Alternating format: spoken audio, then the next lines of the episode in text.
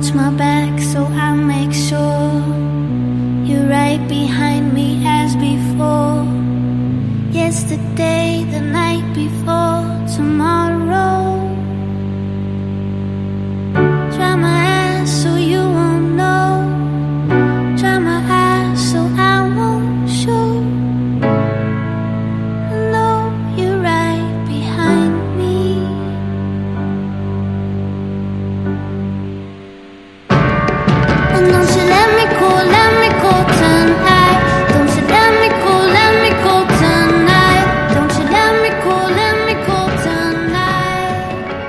好，欢迎来到别人性，我是 Alex。我们这期节目这个有点忙，有三位嘉宾，而且呢，因为他们所处的行业，我很想把这一期取一个名字叫做《全明星记》。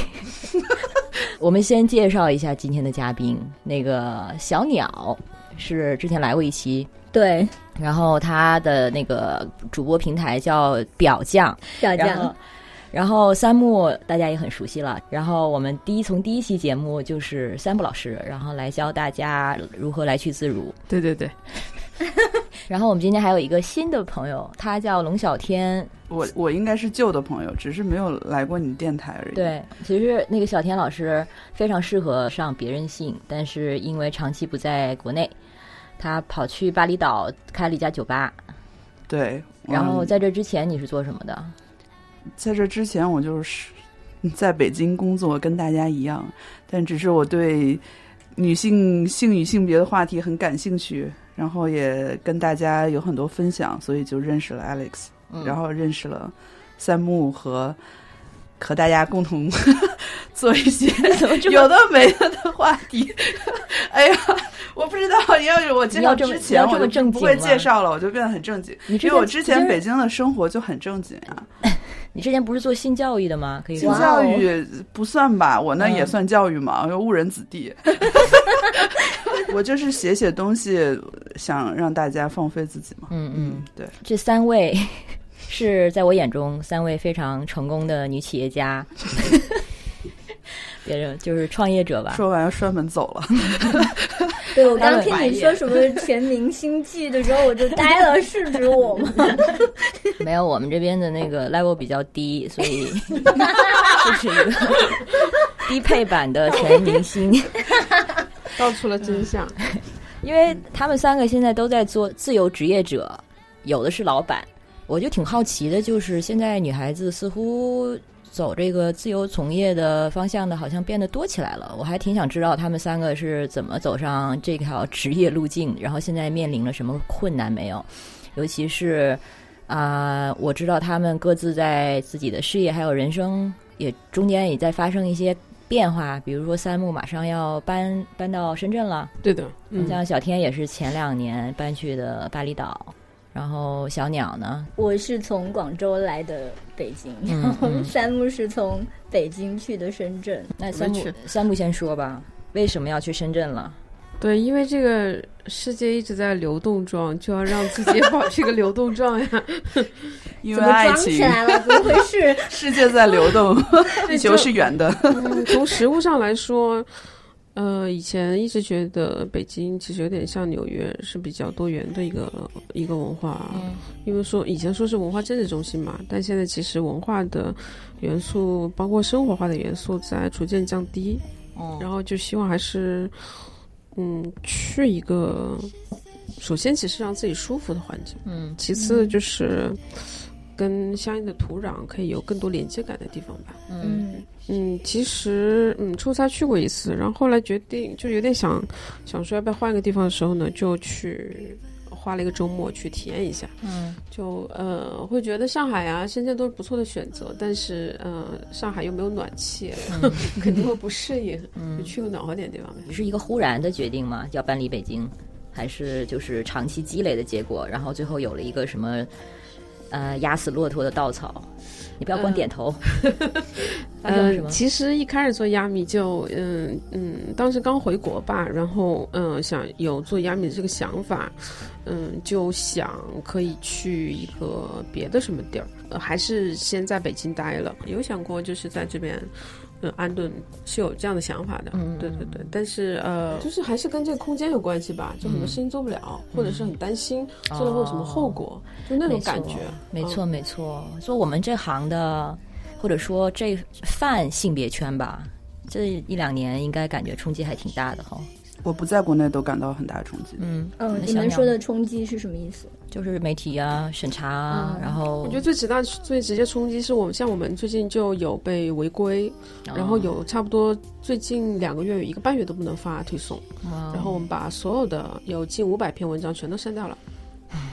然后还是他们要求你删吗没有，因为他们就是总是跟你说你违规了，？OK，然后违规的那惩罚越来越重，嗯就是以前没有过这种说不能够发推送的情况，嗯现在就连续两次嗯出现这个情况。嗯，惩罚具体是什么？罚钱还是什么没？有没有，就是不能推送。哦，啊，哇哦，嗯，确实跟一开始一二年、一三年最开始有这个 idea 的时候，会觉得，嗯，当时会觉得可能这个世界在那个上升的一个开放阶段，嗯但现在没有想的这么快就进入一个倒退了，这个速度是让我惊讶的。嗯，呃，出现这种情况不惊讶，但速度非常惊讶，我觉得是这样子。小鸟的感觉呢？嗯，因为我们整个播客就是表匠 FM 在网易云音乐全部被下架了。嗯就是有一天我在微信后台收到一个信息说，哎，怎么都听不到了？然后我就嗯赶紧去网易云那搜，结果整个都没有了，就是就好像你从来都没有存在过一样。而且这件事情，我觉得去年还是前年不也发生过一次吗？呃，应该是在我们创办的第二年，一六年的时候吧，嗯就有被蜻蜓 FM 那边下架过一次。哦，呃，不，不是蜻蜓，呃，差点被让他背锅，是 荔枝，对，荔枝荔，对你你说它紧了，是真的紧了。我我的感觉跟三木是一模一样的，就是我们刚开始做的时候，以为它是在一个萌芽，觉得我们我们开始做它就已经是一个开始，但是。就以为我们谈的很多东西以后都会越来越开放，大家都会开始谈。现在大家的确已经开始谈了，但是谈的方式跟我想的不一样。嗯就是都非常娱乐化，然后非常的就是怎么说呢，就是非常的景观化的去谈论一些东西，包括呃跨性别或者是什么。跨性别现在的那种声音，现在是比我想象的要多了，因为他们自己那种群体可以站出来了，然后包括。开放式关系这一个也谈的人越来越多了，但是他们谈的那种方式还是非常主流的那种方式，就是说是一种好像是猎奇的，或者是说是一种中产特有的那种呃、享受的那种形态吧，就像是中产阶级在度假一样。嗯嗯，就他他们谈论那种方式还是跟我们谈论的不太一样，而且没有达到我想象的那种非常开放，然后什么问题都可以谈的那种程度。嗯然后当我去搜很多的话题的时候，还是只能搜到我们自己的节目。嗯，那个时候我就呃，在我们千百次想要放弃这一个小小电台的时候，我就觉得哦，还是有做下去的必要，因为很多人。他就其实是非常小众的爱好，他们会跟我们说，嗯好像除了这个地方也没有别的地方可以说。我觉得也是，就是当他停了以后，就是现在被下架了以后，我自己也是觉得说，他肯定会跟很多人走失，然后我自己也会有有一种好像被放到外太空里面，不知道我自己要干嘛，然后也不知道我自己可以在地球还是在火星，在哪个地方可以去有一个地方可以说话这种感觉。但是，嗯。但是我也在想说我，我们现在真的是最坏的一个时候吗？我觉得可能不是，肯定不是。最糟糕的就是可能还不是。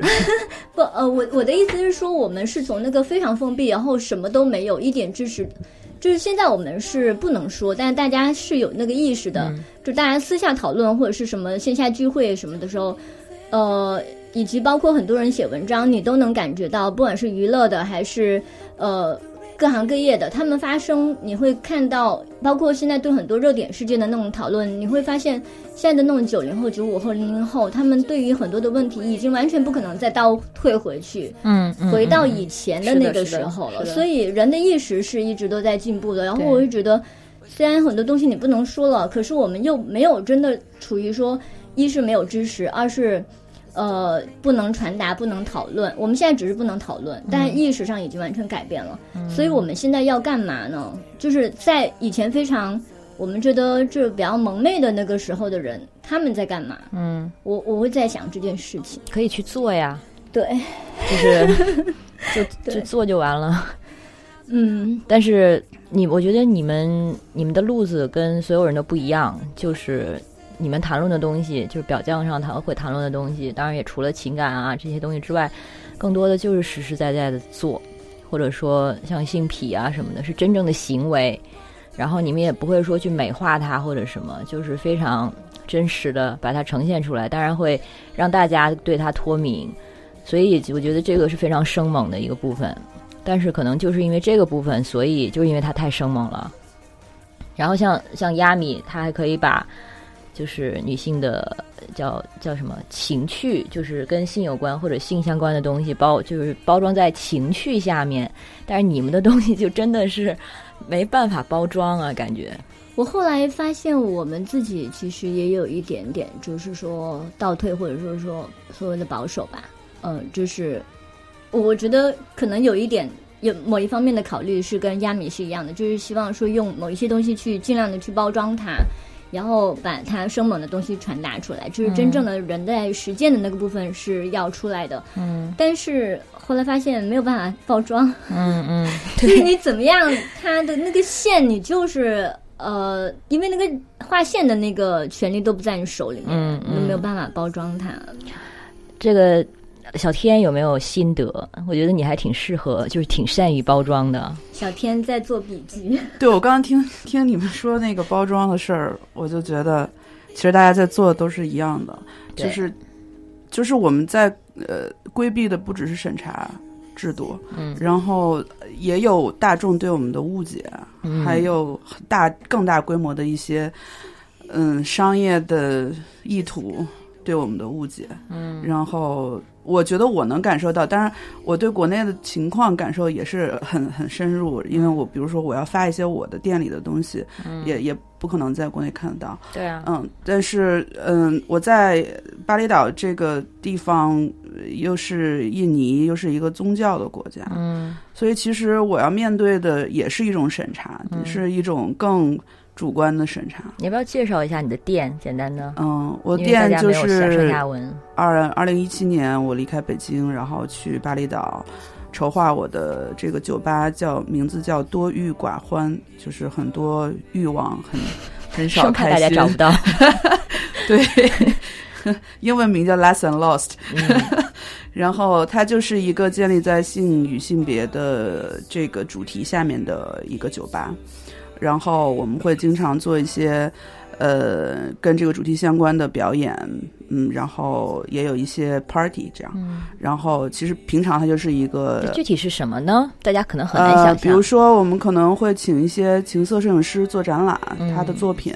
然后，比如我们做过这个，嗯，绳艺的表演，嗯，然后也做过一些比较偏我们说 fetish，就是、性癖。性癖的这些呃 community 的呃、嗯。社，就是这种社交 party，、嗯大家可以去我那儿，就是你想穿什么都可以，嗯。然后可能就是其实在，其实就是跳舞的一个 social party，、但是对于他们来说，他们在我那儿就会感觉到舒服一点，嗯嗯然后平常的时候就是一个大家喝酒交流的地方，但是可能会，呃，因为在因为巴厘岛是一个旅旅游城市，嗯所以我们能够得到的那些全部都是在那种就是呃有很多人知道我，因为我的那儿就是离那个旅游中心区是有点远的，嗯所以知道我那儿人呢，基本上都是对这个事情感兴趣的人、才会呃来到我这儿。嗯然后因为我那地儿很难找，然后呃现在大多数的人都是世界各地，比如说在那个 Fat Life 上面。啊的会员，然后因为我有一些朋友就会帮我在那个社区上面推，因为他们玩的比较转，我不太玩那个社区。嗯然后，所以因为巴厘岛就没有做这样主题的，所以嗯就导致了这些呃世界各地的在这个圈子里面的人，他们要来，他们可能比如我定期每周会做这个绳艺的 workshop，嗯，然后会请呃就是有一些人，他们一旦到巴厘岛来，他知道有这个地方，嗯他就来我们这儿说，对，就是我们分享一下呀，然后跟大家一块儿玩儿啊，啊。然后可能每个月搞一个大一点的嗯。party，这样跟就是有表演，然后请一些 drag queen 啊，然后就是 have fun 这种。这很不错。其实虽虽然说我听说你还是遇到过一些麻烦，邻居的啊或者是警察啊，，那些麻烦其实跟怎么说，跟性本身没有关系。啊，啊、主要就是酒吧的麻烦，就是因为酒吧就会扰民，然后音乐声音会很大，然后你就要交保护费，哇，嗯，然后就是各全世界都是一样的，嗯嗯你只要是做夜生活，就会面临这些问题。这相当听起来相当理想了，因为我相信对很多人来说，小时候的梦想都是我长大以后要开一个酒吧，或者我我要开一个听起来很精彩啊，但是不赚钱啊。啊！你但是你的目的是赚钱吗？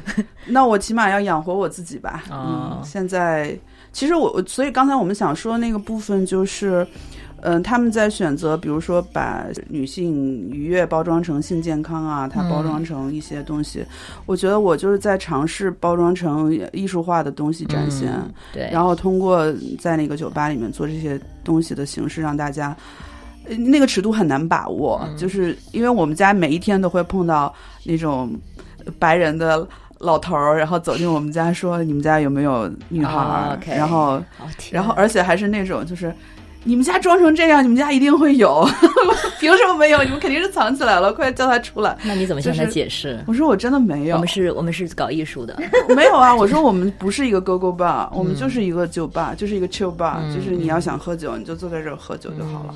然后我一旦稍微就是我要穿像今天，就是我今天穿的还稍微的，因为我正经一点是想说，我今天要见你们，我要穿的女权一点，所以我就穿了穿就是。这什么标准？对，我就也就也 bra free 也没有穿，哦然后就穿了稍微那个就是有在做 statement 啊？对啊，我就想说我要带这件衣服来，然后 看这两位穿了什么，我觉得也是好像是带着什么 statement 来的。对他那个很有 statement。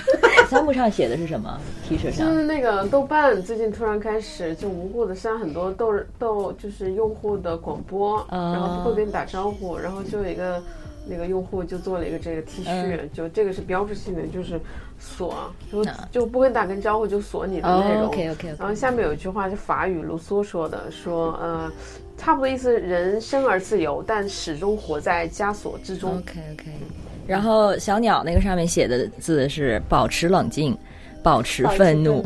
你们真的都是来感觉来抗议的一样。没有没有，我本来 穿的是一件天生骚，写着“天生骚”三个字的，不穿，但是发现那件衣服没洗，我怕怕臭到你们。天啊，我好荣幸啊！大家都是做了准备哎。对，大家都是为来了见你。我挺能理解的，就是大家都其实有自己的心思，在想说怎么样可以把自己想做的东西或者是信信息用更有效的方式能传达出去。当然，问题就是可能这个策略是有限的，然后走一走也可能就碰壁了。就像现在，你们现在觉得自己是碰壁的状态吗？嗯，我觉得就是我的人生在碰壁，不是我的生意在碰壁。为什么？怎么上升到人生了？对，对，因为我觉得做这个事情就是是我是我现在的几乎是我的全部吧。嗯嗯，因为我我我后面因为在岛上嘛比较闲，所以就是有很多时间可以想，就比在北京有更多的时间可以想这些事儿，嗯所以就越想越烦恼，嗯然后你就会觉得说，想什么事儿啊？就想呃人生的意义是什么呀？为什么要做这个事情呀？然后有很多朋友也会说，你以前在北京也不错呀，嗯资源也很好，你为什么就跑去那么远，然后干一个这样的事？就是我大部分百分之九十以上的朋友是不理解，就是他们支持，但是他们尊重，但是他们不理解。嗯嗯，我觉得大部分的人看到的东西，或者是因为你不可能跟我的朋友圈五千多五千人，嗯然后你不可能跟每一个人跳出来解释说我我我我是为了实现我自己的人生理想，然后我做一酒吧，大家看你就是一个。呃，S M 酒吧，或者看你就是一个、觉得你是一个性开放的女女性，嗯然后你可能每天都跟不一样男孩在一起，嗯。然后最惨的是并没有，当然并没有了，是，就是他们看到的就是朋友圈里的你，嗯。嗯，但是所以你朋友除了朋友圈，你你朋友圈的呈现出的样子，的确是你想给大家看到的样子，对吗？就是它是我的一部分嘛，嗯。嗯，它肯定是我身上的一部分，但是它已经变成了一种能力，就是你你知道什么样的东西你会发出来，然后你也知道这个大家就会很喜欢看，啊，嗯，然后因为它变成了我的一个宣传工具，嗯。对，就是大家看我已经不再是一个，就有点拿它当微博看了，嗯。嗯，所以因为人里面人又比较多，有好多以前我的学生啊什么这些，所以大家就是肯定遭受到的误解。就我经常会碰到那种都不认识的人半夜发来微信，然后就说，呃，比如巴厘岛的国人，嗯。嗯，群体里的，然后就说，哎，那个有没有妹子，多少多少钱？这个哦，就是他会理解成为你是一个性交易的嗯平台，这样。嗯哎，我还蛮喜欢看小天的那个朋友圈的。嗯对他做的那个事情，其实就是我们很想要落地在中国，啊在国内做的，但是是不可能做的对啊不要那件事情。想不要想对啊，所以就是对说我刚才没说完，就是除了开一个酒吧，你开的还是这样的一个酒吧，嗯简直就是每个人的然后就是 wildest fantasies combine into one。嗯，但是这一点上来说，你把这个件这件事情做成功，我就觉得已经相当厉害了。你的人生你可以竖已经竖起了一座里程碑。但是我要让它 work，就是我要让它 make sense 嗯。在商业上，因为它你就酒吧这个东西就是它一定有商业属性，然后有一部分是呃就是氛围的东西，然后主题的东西。我我我，因为我做做营销出身，所以我在那个部分就太太强了。嗯。但是我商业一点不懂，就是算账啊、什么财务啊、运营啊，就是酒吧的什么就基础传统企业的东西，我是一点都没有接触过，因为我原本也是都是做线上嘛嗯的工作，所以那个对我来说就超级难。比如说，我要这个月要赚多少钱，我才能付我的房租、付我的水电什么这些。你需要一个 manager，我需要一个合伙人，就是需要一个理性的合伙人，然后还需要一个投资人，在这儿招募一下。你现在是完全一个人在做，就我有一个合伙人是我的发小，然后呢，他主要负责店铺的，就是他是个店长，嗯，就主要他就是能管员工，然后能收钱，然后能能写报表，其他的所有建设性的意见他都给不了。嗯，他会听到吗？他听到他早就知道我是对他这样的啊，定定，他肯定会听到的。嗯嗯，那你们呢？最近有没有觉得一些，就比如说，呃，因为工作感觉到自己能力上的一些不足？因为对我来说，这个东西是真的让我挺烦恼的。因为其他的大环境的东西，你虽然非常的糟心，但是这不是你的问题啊，不是你的错啊。但如果就是因为自己的能力，就是你想够一个东西，因为外界的因因素够不到，和因为你自己的因素够不到，完全是不一样的。就是你看得到它和看不到它不一样。可能因为一些大环境的原因素，你你看不到那个目标，但是如果自己的原因的话，你是看得到却走不到那边。哎呦天啊，我都是那种就是每天都在不停的怀疑自己，然后感觉好像我很怕自己变成那种就是每一个跟你对话的人，他都要去鼓励你啊，或者是怎么样。就是比如说我的那个编辑，他他就要鼓励我，比如说我脱稿或者怎么样，或者说我告诉他我现在写的像屎一样，然后他就要给我发一段某个名作家写的说说说每一个编辑。呃，看到自己的稿件都会被吓到，说怎么这么烂，然后什么什么之类的。然后我呃，但是我曾经试图把这些东西背下来，或者是写了贴在我的墙上，但是发现它根本没有用。你你就很很就很就能量很低的时候，你就真的是就是、都鼓不起，都抬不起眼皮去看墙上的那些话。嗯。然后我我就很怕说，哎，我怎么有时候我会想，哎，我怎么突然间就变成这样了？就是嗯。你意识你意识到你某某之前有一些状态是很嗨的，就感觉说自己可以可以改变整个世界，嗯。但是现在怎么好像被干得服服帖帖的感觉，然后你就会越来越感觉到，呃，然后又有另外一种心慌，就是你发现自己越来越保守，就是你看到那种。像三木说的小朋友，他们在兴高采烈的为某一些东西很开心的时候，你就觉得啊，这些好没有意义呀、就是说为什么会有那么多人在做这么多没有意义的事情？就是你，你到现在有产生过，比如说像小鸟可能有过的就放弃啊这种想法吗？嗯，做亚米以来，或者说我可能就是 take a break，我再重新想想下一步怎么办？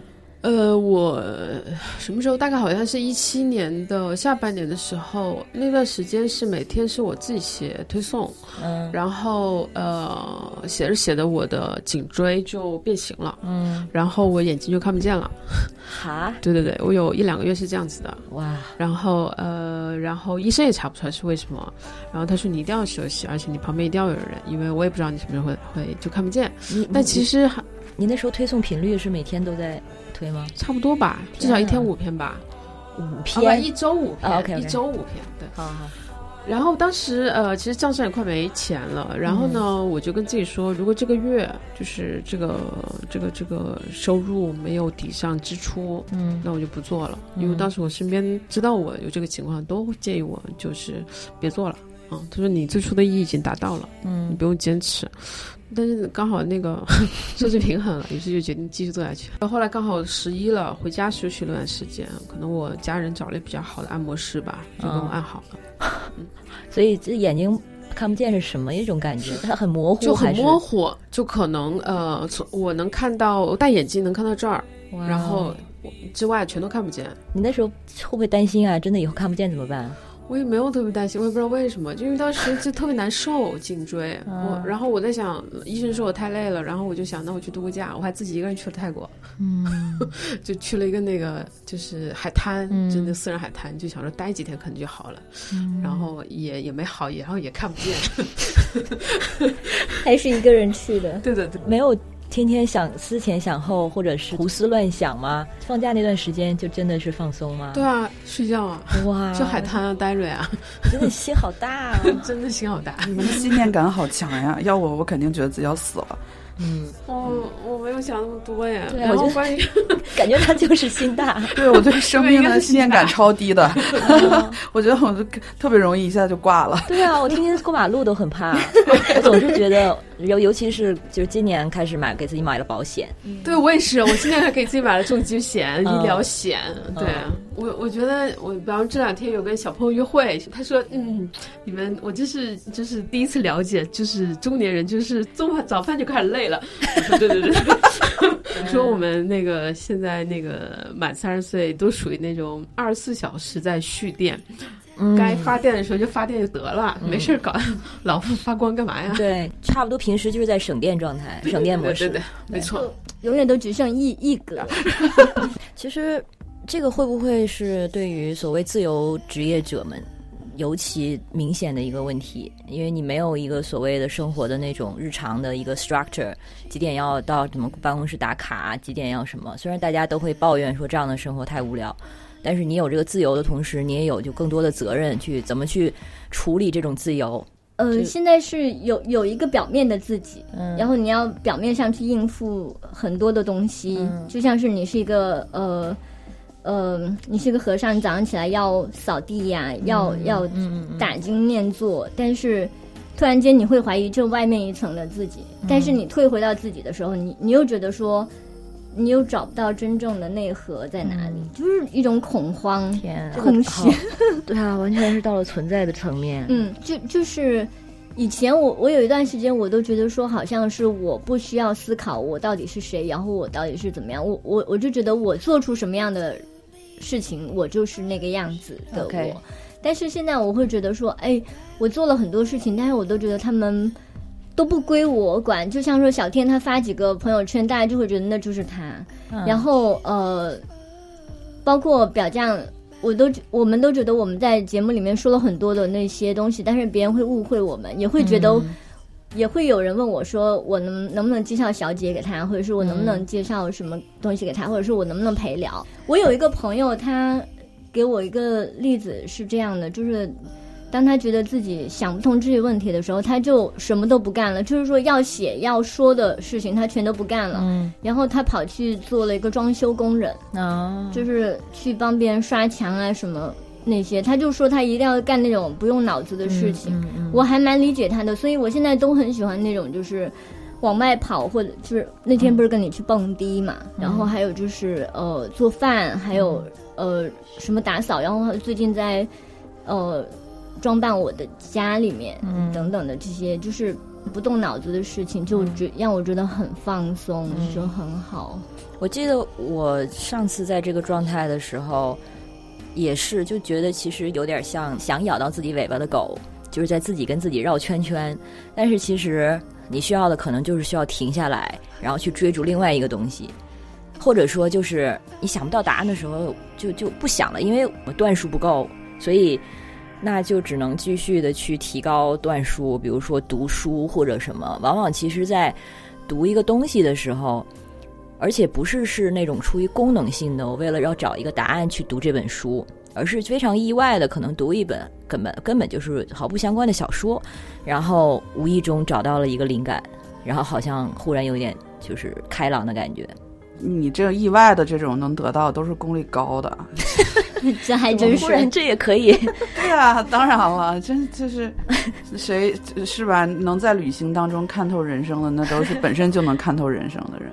嗯，没有，我觉得他要纯粹是运气。对对对对对，再有嗯这一点点运气。因为我觉得你后面就会发现，你的人生意义就是重复。嗯嗯，就是你追尾巴也好，你那一刻能看到的只有尾巴。嗯嗯，你你去看了一个书，可能你那一刻也也就只能看到那个。嗯，所以，就上班族他们能够得到满足，是因为他们呃，他们信任了那个重复。嗯嗯，然后每天早上起来，然后做。其实幸福感高的人，就是他可以用非常基础的能力，比如说他说搬砖啊什么这些，就能得到相应的价值的东西的时候，那个幸福感就会比较高。比如我，我可以去在巴厘岛给人做中文翻译，我就是不用脑子，但是我就能得到钱。嗯我我也觉得。嗯，可以啊，就是那一刻的时候，你没有那个不是幸福感，就是嗯，挺就觉得价值感也不是价值感，嗯就是觉得啊，人生原来其实就是这样，就是你不用过得那么苦。比如我们想做一个那样天上的事儿，然后还啊希望他能赚钱，希望他能给你很好的生活，嗯但其实你好像就做一个特别就就是地下二十八层的那种事情，然后其实你很容易的就活下来了。嗯嗯嗯，所以我们只是不愿意接受我们去重复这个事儿。我我我觉得我当时离开北京的时候，我有很很大一部分程度就是我没有想通这个事儿，因为嗯。我当时就看到了十年之后，我觉得如果我再继续做这个事儿，嗯那些人就是现在这样这样这样坐在桌子上这个样子，那我是我想要的吗？所以你现在看看透了是吗？没有没有，我现在也没有，我现在就是觉得我只能缓解我自己，嗯。所以我现在给自己的缓解就是，我觉得人生意义就是你每天跟谁一起喝酒和跟谁一起睡觉。嗯，哎，是的，我所以现在我，所以我现在唉过得好一点了。我我那天还在想，尤其在北京的这样的一个环境里，就让你会觉得特别的干涸，灵魂有一种干涸感。我后来就在回想我一记忆中最美好的一些记忆瞬间，然后总结下来，发现就真的是在和谁喝酒，和谁在睡觉这两件事情。是不是？那刚才说到你这个上班下班时间分不开，那你能不能？你什么时候再彻底休息的？没有彻底休息嗯过，应该是，嗯，只就是只能是自己安慰自己啊。彻底休息是我在跟巴厘岛旅游局合作，然后呢，他们会给我提供一些特别好的酒店让我去住，然后完了哦帮他们写体验的稿稿件。然后，然后就是那种，因为巴厘岛有好多那种就巨奢型的那种，嗯然后就是推窗见海的那种。嗯但是呢，在那个休息的时候，你就又有一个。心里就有又有一个有一个情绪，就是我有一次坐在一个那种豪华别墅里面的嗯床上，就是你你甚至是可以听到那个、呃外面的海，然后晚上呃就是那种环境超好的一个酒店，然后我就坐在那床上哭，为什么？是不是画面太戏剧？对，没出息。我就想说，我靠，这么好的酒店，这么好的环境，我竟然他妈的是一个人，我竟然连一个连个连个什么狗都没有。就是我特别，我开始理解了那些坐在宝马车里面哭的人。哇，你跟 Sam 真的是好极端的两个反反面，觉得一个是超佛，然后一个是就怎么也不满足。嗯，对我跟就是太不满足了，嗯，嗯，很难满足。这这么好的工作，这种时候也能，为什么不 enjoy？嗯、就是因为因为我就觉得那个是又是我的工作，比如说，嗯你看我拍那些就是那个推就是看海，然后做瑜伽的什么那个、嗯那些照片，嗯，就是现在揭露的是旅游博主的背后，一天什么都没干，只做了那一件事儿吗？就没有就是。对，是就是 我只做了那三个姿势。我说开，呃，我说那个，因为因为人家那个教练嘛，瑜伽教练肯定是要从头开始要冥想啊，什么啊什么 relax，然后呼吸什么。我说不行了，我已经快睡着了，你就告诉我几个动作，咱俩做完拍完照赶紧走吧。就是就是 我以为你是自己拍的，还更惨一点儿。酒店给了摄影师的预算，哦嗯，，然后但是也很便宜，那边摄影师。天啊，摄影师都有！你现在就是巴厘岛上的网红吗？对啊 I hope so，这样我就可以不用担心我的收入了。只是但是你假装只是还没有开发这一面吧？就是我我我觉得网我红，还没开发吗？我觉得我只有文字能力，哦。嗯，所以这个我就比较吃亏，因为现在网红都是要有视频制作的能力，哦，然后我又不是那种特别能在呃视频上表演的那种，嗯。嗯，然后我说话就是如果我们比较熟，嗯。我就会比较放得开，然后比如我上个星期去参加奇葩说的啊海选，上个月。我还想说，这怎么不是你第一件告诉我的事情呢？然后呢？结果怎么样？然后就是我我感觉我去那儿之后，就是因为不是我的主场，所以我嗯聊的东西都、都是不是我自己，嗯然后都定题目吧？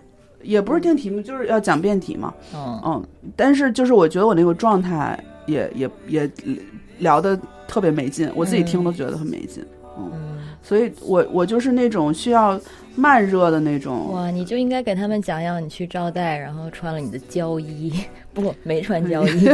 我我就那个胶衣是在那个一个音乐音乐节上面，在巴厘岛的一个音乐节上面，你没看照片吗？没看看。有，这个照片能发出来吗？我在我的朋友圈啊，哇这可以聊吗？对，那个呃，刚才没录到的一段就是，呃，小天昨天前天上周末去蹦迪了，然后因为那个演出的人是他在巴厘岛的好朋友，然后他本来打算穿上黑色的胶衣去去站台，然后去了之后发现那边没有舞台，也没有舞灯台，没有光，灯，我就会消失在墙壁里。嗯，就像那个柯南里面的那个黑衣人一样。因为这个东西是我的作品，嗯，OK，嗯。对，所以呃，我参加这个音乐节就是做这套视觉，是因为之前我第一次，它是嗯、这个音乐节是巴厘岛的一个呃，可以类似，呃就是大家叫它是那种。巴黎 Trilla 就是可以跟 Katrina，、就是他们想做成 Katrina 那种，都是网红的那种音乐节。但是音乐节本身，呃，一般就是音乐层层层面比较一般，但是他们的视觉和宣传和和概念做的比较好。嗯。然后他们就因为巴厘岛上没有做我这个 fetish 主题的，嗯。所以他就第一次呃邀请，就是他的一个跨年的音乐节，嗯然后邀请我们去作为他的一个 concept room，、嗯然后来入驻他的音乐节，嗯所以他就引领了那个村儿的潮流。嗯嗯，然后所以被他肯定了我呢，我就很很开心。然后第一次去做了之后，然后第二次他又 order 我的时候，我就觉得说我应该给他一点不一样的东西。他又 order 你的时候，对，就是不好意思，我有画面。对啊，就是他就说，嘿，我们再来一次吧什么的，然后啊我就觉得说，那我我不能再做一样，因为我第一次就是其实就是把我店里的东西搬过去了，但是没有做什么特别 crazy 的事情。所以你这次做了交易，对，然后我就想说，交易是我一直觉得是一个可可做的，而且没有人在岛上做的。嗯东西，然后我还特意订的，在、在国内订的，然后带过去的。这个音乐节一共两天，然后第一天的前一天晚上，然后这个老板忽然间给我打电话，就说说，哎，我能不能知道一下你明天要在你的那个房间里面做什么事情？嗯然后我说，我我说我们之前不是有有讲过吗？就是这些，然后做一些互动跟表演。然后他说，你能不能保证你所有的东西不要在你的房间，就不要在 lesson lost 房间里面，就是要你可以走到人群里面，你可以假装你是一个游客，你是一个观众做这件事儿吗？其实这对我影响有点大，因为我做之所以做这个事情，对我来说是一个 marketing。嗯，就是我我我没有收任何的钱，然后我又花、嗯我又提供了这个内容，嗯我只是想换换到更多别人知道我，嗯然后我就说我说怎么出现什么事儿了，然后说因为他们有一个赞助商。然后看到他们之前他的广告牌上面就有写嘛，fetish 和嗯。OG 的 concept 什么的，嗯。然后他们这个赞助商方便说吗？嗯，我会剪掉的。对，所以他们他们有他们就是非常强硬，然后他们是那种就是他们的 leader 都是那种印尼那种大佬那种欧特别 old school 的那些老头儿，嗯。然后所以所以就说说就把他们那些广告牌甚至全部都撤掉了。然后说如果你们要做这个的话。就是我们会在现场有干预，然后你不能做任何这件事情。哇然后最后不是警察的干预，是是企业，的干预，是企业的干预。然后呢，特别逗的是，就是他就跟我说说，但是你可以找到方法，就是你可以假装你是一个，他就说你是 undercover，嗯，你就可以在人群里面做这个事儿。嗯然后我第一天去的时候，我就有点担心，嗯，我就在各种看，说现场看这些人都在哪儿呢？有没有这些赞助商？然后第一天我们就其实没做，把衣服穿上，但是就是走来走去，也没有嗯做任何的。但是大家就疯了，嗯，就是现场大概有个呃五千人左右吧，嗯然后就疯狂就一个小时疯狂拍照，然后疯狂就是拉着我们蹦迪那种啊。嗯然后因为我们一起一起出去，就是我们两个交易和两个 drag queen，还有一个女孩儿，就是那女孩儿就是是一个我们的铁粉嗯啊、就是她每次来我们家就。大家都以为我付钱给她了，因为她就待在那个笼子里，然后跟每一个进来笼子的人亲，然后就是跟每一个人互动，嗯然后就是那种特别 open mind 的一个女孩儿，然后嗯大家就觉得说这是你家员工吗？然后 我说不是，只是我的一个粉丝而已。嗯。然后结果第一天也没干啥，然后后来我看也没什么人搭理我，然后第二天我就开始了，我就把绳子啊什么的，嗯。然后就拿了一些那个水，就是颜颜水彩什么那个亚克力的那些彩，然后就呃，我我当时的想法，因为那个胶衣是纯黑的，嗯。然后呢就让大家在我们身上写字，，OK，对，然后大家就疯了，就是每一个人都拿着那个在你身上甩，然后写就画各种，然后写各种就是他们想表达的东西，然后写完了还要拍照，然后要跟你怎么，但是那个过程是是很很棒的一个、一个，然后我就第二天又 setting 了。是我的摄影师、摄像师都来了，然后把那个把那个过程拍下来了。那这个经历对你来说够满分了吗？呃，在那一刻就是嗯可以了，可以了嗯然后我这一次回去，在二十三号，他又给了我一个新的 order，他说、嗯这次我没有赞助商了，说你来吧，你想干啥就行。你的这些真的是听起来会让人觉得哇，太成功了。那你还为什么不开心？为什么不满足？因为已经做了那么多的突破，在别人看来，在一个穆斯林国家，然后做了这么多很出格的事情，因为就是生活不好，还是说就是因为没有男朋友呢？没有，因为没有如果让男朋友，如果让你换呢？如果让你换呢？就比方说你现在在穆斯林生活特好，但不能做这些事情，那我也不会，嗯，就就一样。就是我当时想的就是，如果我要回北京，然后我做不了这个事儿了，然后但是我挣一样的工资，嗯那我不要了。嗯。所以现在这个是在你你的能力范围内，你的所有选择中还是最理想的一个。其实我还是做别的事情在养我自己的，在养我的店。哦的店，OK，就比如说去那个翻译啊，比如说在大夜店里面，我每天就是一半的时间在看我店里的那些疯子，然后我另一半的时间在看那些 EDM 的疯子，那些疯子就是要一那些现在政治不正确了，就是那些印度人进去就要疯狂的开酒，然后嗯就是一一一下子就十几二十个印印度的大汉，嗯然后就一起站在那个夜店里面，然后你就看到各个国家的那些 white trash，就是 说 white trash 我一点都不介意。就走进走进那个店里面，然后每天他们请，就是我这半年在那儿看到了我这一辈子看到所有的百大 DJ，你为什么要去那边？因为赚钱呀、啊，你是去那边卖酒吗？打工，就是做 translator，、哦，然后其实就是他们说的是 Chinese marketing，嗯，他希望我做中国市场，但是他们其实对中国市场完全不了解，嗯所以我做更多的事情，他们也觉得，他们也不知道你在微博、微信上面帮他做啥了，他们觉得最直接的就是你能在门店帮他卖酒，所以我我我一个月，如果我在，比如十天，我能帮他卖出去五六十瓶洋酒，哇，所以他就你什么时候睡觉？我很想知道，因为觉得你的店已经是一个全职工作了。呃你的店一般要开到几点？三四点。我店基本上我大概呃店开到一点，但是我嗯基本上比如说在呃工作日的时候，我都会在我的店里，然后周末我可能有两三天在那边儿，就是就是两三天在我店里，两三天在那个店里，哇哦，然后然后白天的时候还要去酒店去做瑜伽。对还要写稿，嗯对，就是啊现在的生活。如果是这样的话，我好像忽然能理解你的嗯 痛苦了。如果我是要过这样的日子的话，我会觉得，虽然每一项好像都很精彩，但是放到一起，我会觉得不堪重负。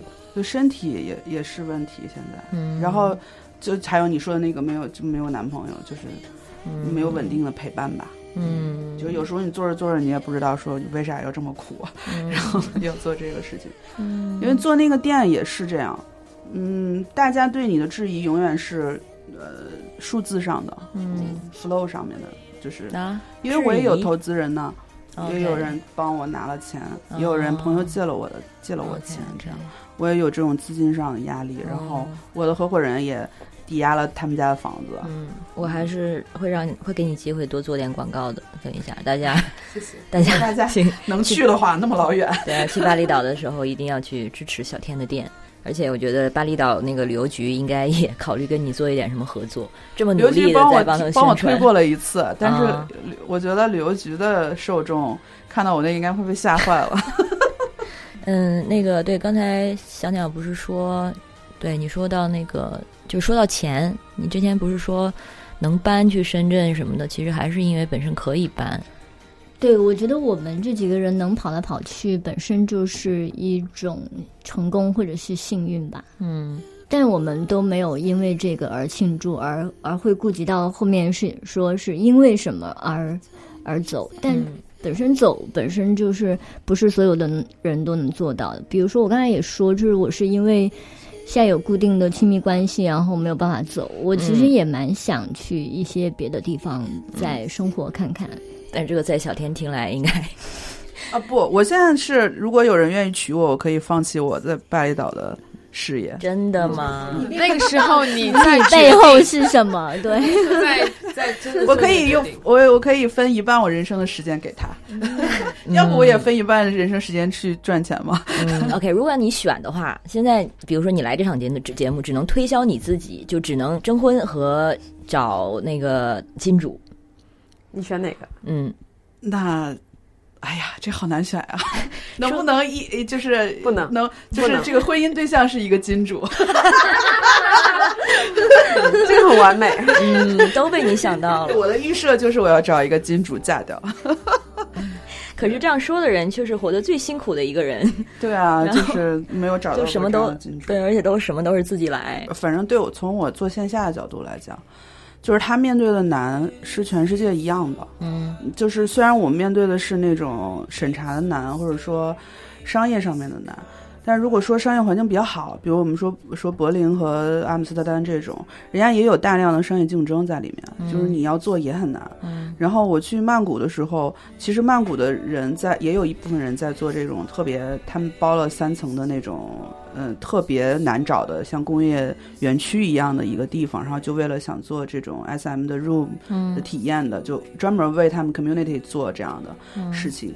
他们也需要非常长时间的积累，然后才能达到跟他们的社群达到这种信任，然后才有人就是大愿意大家一起做这件事情，才能才能规避掉那种，因为，嗯、曼谷有特别多特别商业的那种 SM 的酒吧，就是你进去就要让你消费大概人民币三四千块钱，你才能出来啊、而且进去其实就是让你就是看售，你什么也做不了。嗯啊，但是其实就是就是嗯纯的商业，所以那个东西、呃肯定不是我们想做的东西，所以我们选择这个就是在哪儿都是一样的。嗯。从传播的角度确实很难，但从另外一个角度，嗯，就像前两天跟朋友聚会嘛，他，嗯，他就说，其实你这个事情很简单，你就你就因为大家都已经就有这个意识了，你就去找一万个里面一定有一百个是你的忠实用户，你去你就去找他就行了，你让他知道你就可以了，然后服务好他，我觉得就是这样子啊。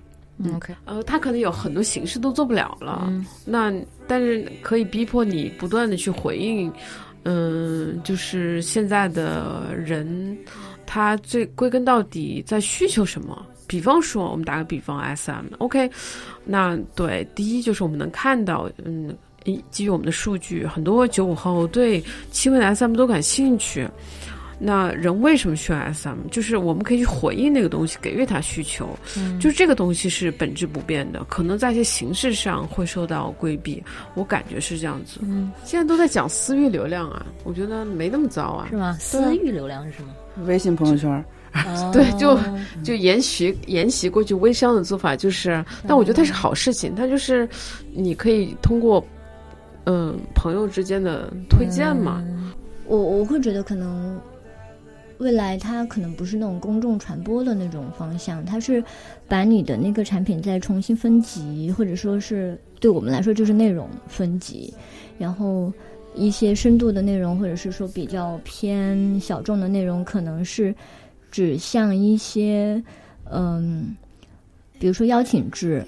就是内部的那种什么 club 或者是对会员类的，对，像我们现在的一些内容就只供会员看，嗯，所以传播内容跟会员内容是不一样的。对，嗯所所所以我就只是本本身之前我们做的那些，嗯，就就像是小天说的，他有五千个好友，然后他的他的图片放在那个朋友圈里面，然后别人看到了都会，呃，认为他是一个什么样的人，但是。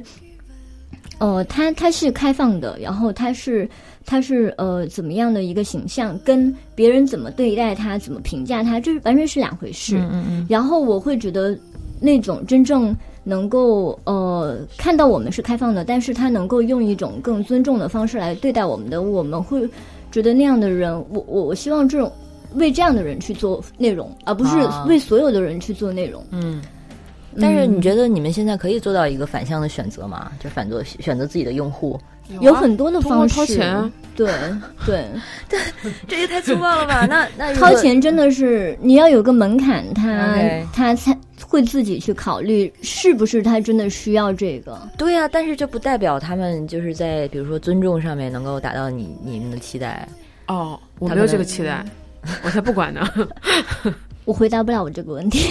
嗯嗯，对，所以让大家付费或者说设计设门槛，也是一个趋势喽。嗯嗯嗯，我自己现在是觉得，呃，最近一直在考虑一个问题，就是，呃，因因为比如说像 Jazz 和袁老师他们现在都开始关注，不太关注，就是说性啊，或者是嗯这一个领域，他们自己会想要去做自己别的事情，比如说学术的，或者是呃灵性的，嗯那那一块的东西。然后我跟着，比如说我跟着 Jess 的那个脚步去了解了一下，说灵性的或者是什么性方面的这些东西，我会发现说每一个公号它都在不停的给你推东西，然后每一个人的那种呃那种认知的那种体系，它都在不断的告诉你说你之前的呃，就是不断的有新的产品出来，它就会其实给你一个暗示，就是你之前学的还不够，嗯。然后，其实所有的人做产品都是这样的，他还是希望你觉得不够。然后我我现在是觉得说，我们就是一直都会处于这种焦虑里面。我我有一段时间统计了一下我我自己购买的书和我自己购买的课，嗯就是一个惊人的数目。嗯就我有听他们大部分的东西，不觉得是浪费，但是我会觉得他们总的来说给我一个什么感觉，就是我一直不够，我一直不够。哪怕我再喜欢这个人，哪怕我觉得他给我的课再好，这种感觉是非常有毒的，这种不够是非常有感有有毒的。然后我会觉得，嗯、就除了说你一直都很想说要进步，什么所谓的做更好的自己，但是你并不是在做一个更好的自己，你是在做一个更更让别人觉得满意的消费者的身份。然后我会觉得说，需要有一个就是我的知识。就是我自己真的需要的东西，我去我去寻找它，然后去构建我自己的一个体系。对对，然后，嗯，像比如说小天他在做的那个事情，他为什么从北京去了巴厘岛？我会觉得说这这个事情，不管说商业上怎么样，他真的是在构建他这个人生这个体系上面的一个很主要的一个脉络，就是反正你要我去走别的脉络，我是真的不愿意去走的那种感觉。那，嗯。听课或者是选择你要的那个内容的时候，也是这样子的，你可以去听一下，然后是不是你要的，然后你再看要不要把它放到你的这个体系上面来，然后。当你没有在一个比较的一个脉络里面的话，你会呃减少很多的焦虑。对的，其实我们从小，比如说是小学到高中，然后到大学，然后到什么博士，这一个体系也是一直都是在一个竞争的，永远都没有停止的一个状态。我会觉得，我前面有一段时间为什么非常的焦虑，其实就是我身边优秀的人太多了，嗯，然后当他们在做什么的时候，我也会。或者是他们告诉我说我可以做什么的时候，我我都会去想一下。我觉得我花了很多的时间去应付这些外面的那种资讯，以及这个比较的这个这个体系。然后他们不断的告诉我说我不够，或者是我现在还没有做到真发挥到我真正的那个能量。然后我要去不断的去听新的东西，不断的要怎么样？那对我来说，这种不够是让我不能停下来，然后不能够停止焦虑的主要的东西。然后。对，我就很想说，是真的是有一个是以我为主的对一个东西去建立。但是以我为主，以小天为例的话，就他的焦我可以，虑，我可以是是，就是我对他那个，行行行，就是因为我之前就是干干给人讲课的，讲文案，对讲文章。我告诉你，全是全是 talk the shit，就是不要买他们的课。对，所以你要就是就像你说的，所谓开荒嘛，你自己要去，就是自己要烧一条路出来。所以如果是永远是在听别人的课，在别人的框架里的话，肯定是永远会觉得不够。你说的完全对。但是小天他自己在自己的框架里，他还是自己觉得不够，所以对，是这样。我觉得两个两个两个方面，一个就是我说那课的那个事儿，因为就是这东西它，它那是它的商业模式，所以是他就必须那样。然后我也知道，我在讲的时候，我自己都知道，你听完我这个一千块钱的课，你学不到任何，因为那是我十年的积累。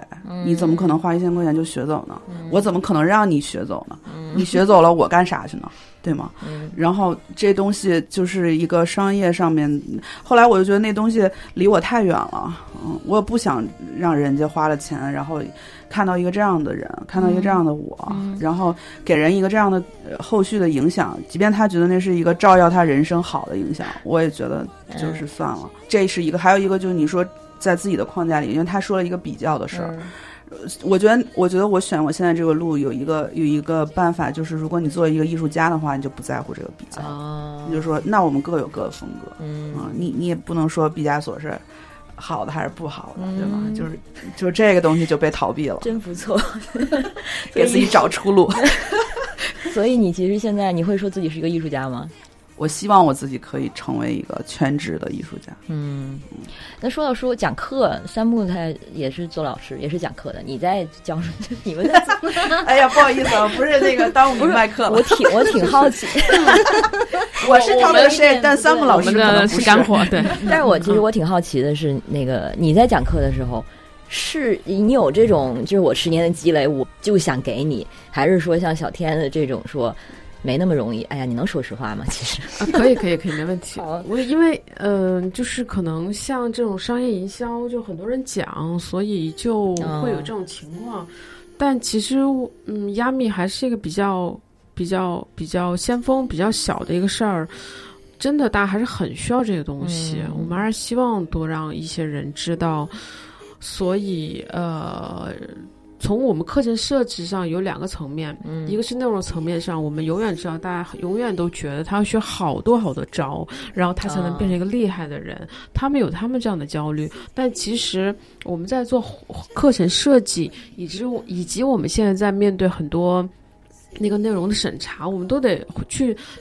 我回应他真正的需求，就是比方说女性她的需求，其实她需要被允许说她，我有欲望，我想要、这个事情是是 OK 的，嗯。她想要去主导他自己的生命主体。嗯。然后像男性的需求，其实就是非常的成为这个性别气质的受害者，他需要好好被对待。嗯。我们可以去以大众理解的招，或者是今天这个大招做不了，但是我们还是可以去回应那个东西。嗯。这是我们在嗯，不管是说未来传播上，还是说做这个课程，其实一直都是。比方说，我们有个课特别厉害，就是什么，我们是请一个很厉害的，他会教很多，就是传说中的。我认识。七十二 式，嗯大家都是冲那个来的。嗯但其实我们在两天课里面，就一天是讲技巧，第一天完全讲的是女性主题，第二天的下午讲的就是。现代女性的活法，嗯。在怎么样这个婚姻啊，还有欲望呀，你可以活得开，不要让自己那么受困。嗯其实我们教的是这这些东西，就是就是说就是让大家觉得，哎，他是学招的，因为他以为招一招鲜嘛，但我其实教的是那些东西，嗯我我要让他回去时候感受的是这个。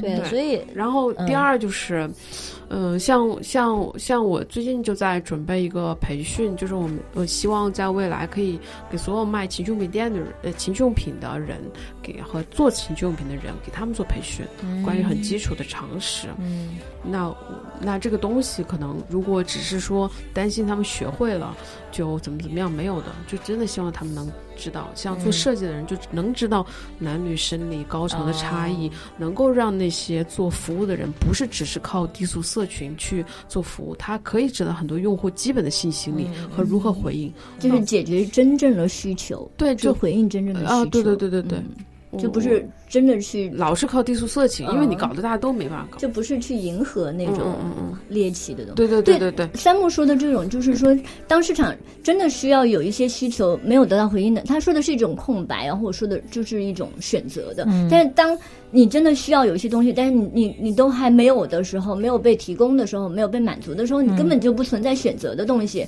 就是只能是嗯嗯呃，所以我还是我并不反对说大家都去做各种各样的东西，嗯而是说他说的是一种市场是、嗯是市场呃驱动呢？对、嗯市场以及就是说，我觉得关键是要回应本质需求，嗯，就是对，如果不放弃这个，那他就 OK 的。是的，嗯像我我说的那种，就是你根据自己真正的那个需求来去拿东西去做选择，也也是跟他说这个是一样的，其实也并不冲突。嗯，我我并不反对说大家都去尝试把自己的东西拿出来，嗯就是市场是需要有真正回应女性需求，以及嗯说尊重女性啊、什么女权啊这一块的东西的。但是现在是大部分是不存在，没有这一块，然后这个是空白。那那在空白的时候，女性想要把这一块拿到自己个人的那个知识体系上，也根本没有得选。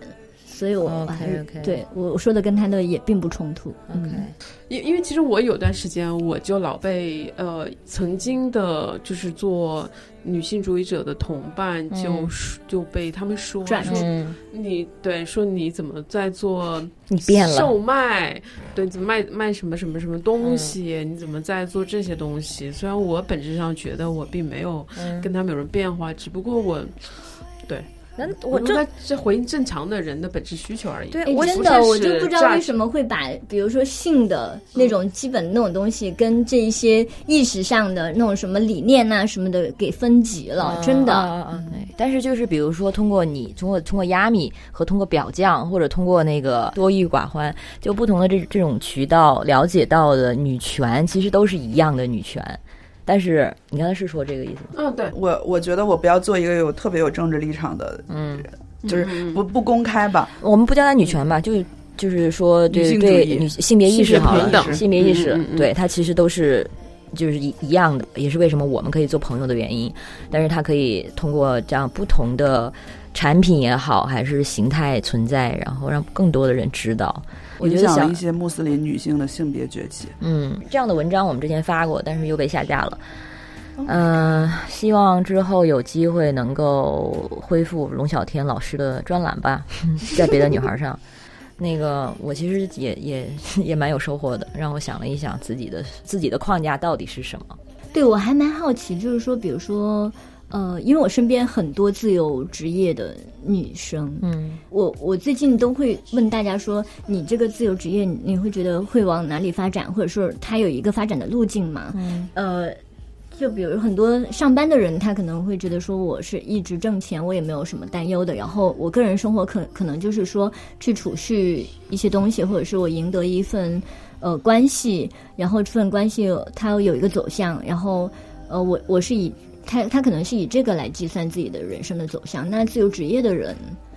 是怎么来计算自己人生的走向？我还蛮好奇这个，因为我也在想我自己的嗯那个出路或者是发展。嗯嗯对，这个东西很难量化，嗯你没办法量化自己的理想，嗯，对，或者说你达到了你的目标多少 percent。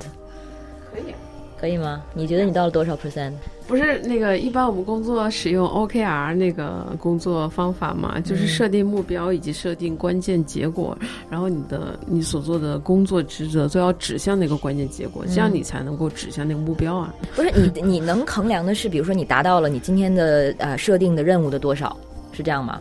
但是你怎么样去衡量我理想啊？我的理想还有明白多远？就怎么去衡量这个东西？或者说，就像小天，他其实，在很多人看来已经是人生赢家，就已经是简直是已经做完成了自己梦想。对，已经有了人生的高光。然后你有自己的店，然后然后如何如何，通过你的朋友圈看来你非常成功的，但是你却觉得其实还差那么多，这个东西就没法破。所以还是我觉得或许有这样的一个标准也不错，可能用一些所谓世俗的标准，就是给自己一个，比如说我存到了多少钱，对呀嗯，哎，真的，或者就是 OK，我存到多少钱，我可以退休了，这个标准，一些可执行、嗯，可量化。是的，嗯的目标，是的是我们叫目标手段以及衡量，要衡量这个目标是不是哎，为什么就我知道我为什么迷茫，是因为我都没有把这种，比如说呃存到多少钱，或者是呃，比如说结婚，或者是呃有一个什么公司成功的公司当成是我人生的终点。就是终点，就是我认为我站在那里，我就真的是人生赢家。哦我我我的人生赢家，就是说，我觉得我这辈子很有意义的一个标准是在于，就一句话，就是“朝闻道，夕死可矣”。就是说，你嗯真的想通了一个什么东西，然后你就会觉得，呃，你非常接纳自己这一辈子了，就是它跟你的这一这一生的意义完完美的结合在一起。因为你不管你做了什么，嗯，那个东西的意义完全取决于外界，嗯我就不想这样子。你这个就非常的 meta，就非常的，它它简直它是一个内部的循环。，对，基本上你的人生意义其实就是想明白人生的意义，然后你没想明白之前，你就是为这个活着；你想明白之后，人生就可以结束了。呃，人生就想干嘛干嘛。哦，那个时候才想干嘛干嘛，你也可以现在就想干嘛干嘛，反正现在也想不通。哦，这个很好的建议，对啊，我一直都是这样子的。很好的建议。对，我们待会儿就可以去吃火锅了。去 嗯，喝酒了，嗯是的，或者撸串对，想喝酒喝酒，想撸串撸串，想睡谁睡谁。对，嗯，现在也只有你可以做得到了，加油！对，你们都是有伴侣的人是吗？嗯不要再给我树立这样的形象了，我想 已经太多了。嗯，呃，时间也差不多了，特别感谢三位呃女，女明星，女明星，就是三位朋友，三位远道而来的朋友，就是今天来这边聊天，然后三个人各自的平台各分别是呃，公众号“亚米精选嗯，然后我可能要到墙外能找到我，嗯，你有网站吗？你们的店？网站还没有做好。嗯，嗯，怎么能找到我呢？去那个呃网易云下面留言，然后说要找龙小天，然后我就会私信你。然后你会盯着我们的评对，我，会看你的评论，好好吧？这样比较容易私域流量比较容易找到我。嗯，然后如果你如果你说的好的话，可以把我的微信发给你。或者你很有钱的话，对，比如说金主，或者是 金主，或者是那个人生伴侣双球，是吗？嗯然后小鸟，哦，对，就是可以在呃。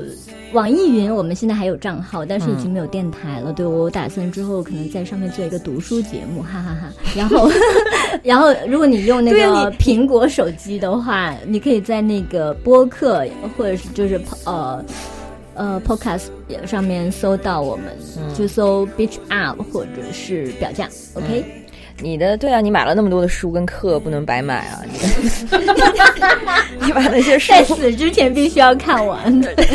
不会把它读出来也可以啊。虽然自己读已经那么难过了，然后你声音又很好听，就你能哎，这是一条出路。那个，那这这期节目就先到这儿，呃，谢谢你的收听，下期见，拜拜。拜拜。拜拜，晚安，拜了个拜。